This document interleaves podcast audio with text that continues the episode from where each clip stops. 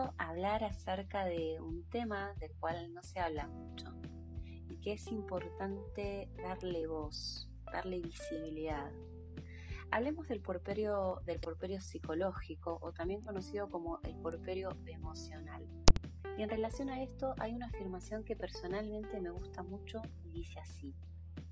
Cuando nace un bebé, nace también una mamá. ¿La escucharon alguna vez? Pero, ¿qué nos quiere decir esta afirmación? En otras palabras, esta afirmación hace referencia al hecho de que con el nacimiento de un hijo se inaugura una nueva identidad, un nuevo rol, una nueva función, que es la de ser madre. Y con este nuevo rol en nuestra vida llega una serie de cambios monumentales. La maternidad implica un proceso de transformación, de cambios. Cambios que se dan en lo físico, pero también en lo mental, en lo psíquico, en lo emocional. Se podría decir que pasamos por una especie de metamorfosis. Sí, una metamorfosis que da lugar a esa nueva identidad que viene con la maternidad. Y tal vez es por esto que durante este proceso sientas tensión, inclusive que experimentes una sensación de extrañeza, algo así como una pérdida de identidad. Muchas mujeres suelen describir esta sensación como una pérdida de la identidad. Me siento perdida. Esa sensación de extrañeza conmigo misma. No me reconozco pero tranquila, es esperable que esto ocurra. Lleva tiempo acomodarse, lleva tiempo acomodarse a esta nueva realidad, a esta nueva identidad. Y por qué no, también lleva tiempo amigarse con esta idea de maternidad, con la maternidad. Ahora bien, ¿de qué hablamos cuando hablamos de puerperio psicológico o puerperio emocional. ¿A qué nos referimos? Bueno, desde la mirada de la psicología nos gusta, nos gusta pensar, eh, sobre todo desde la mirada de la psicología perinatal, nos gusta pensar el puerperio como una etapa que va más allá de la cuarentena, de los 40 días, de los famosos 40 días.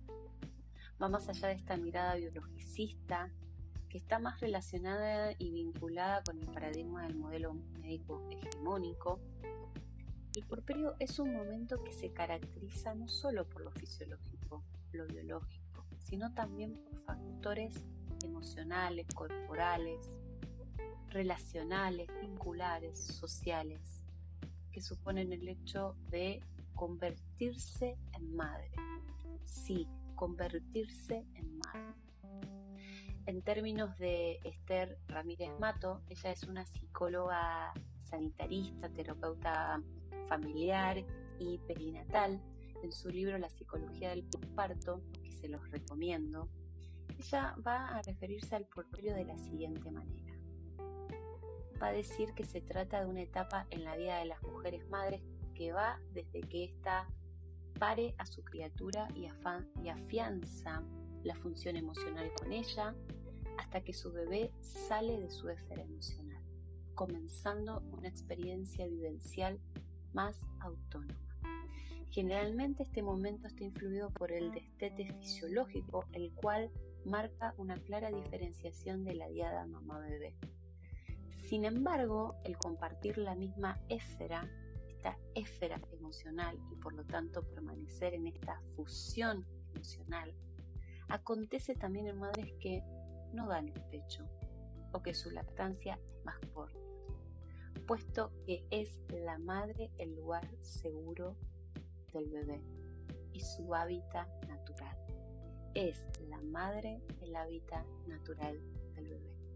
Me gusta esta idea que trae Esther porque nos invita a reflexionar y pensar en una idea más realista, más honesta del puerperio es importante que empecemos a hablar del puerperio como un momento de acomodación, como un momento de transformación en la identidad de las mujeres, de las personas gestantes, que va más allá de lo biológico.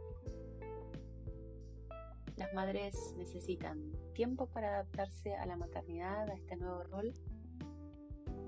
El nacimiento de un hijo representa momentos complejos que se vuelven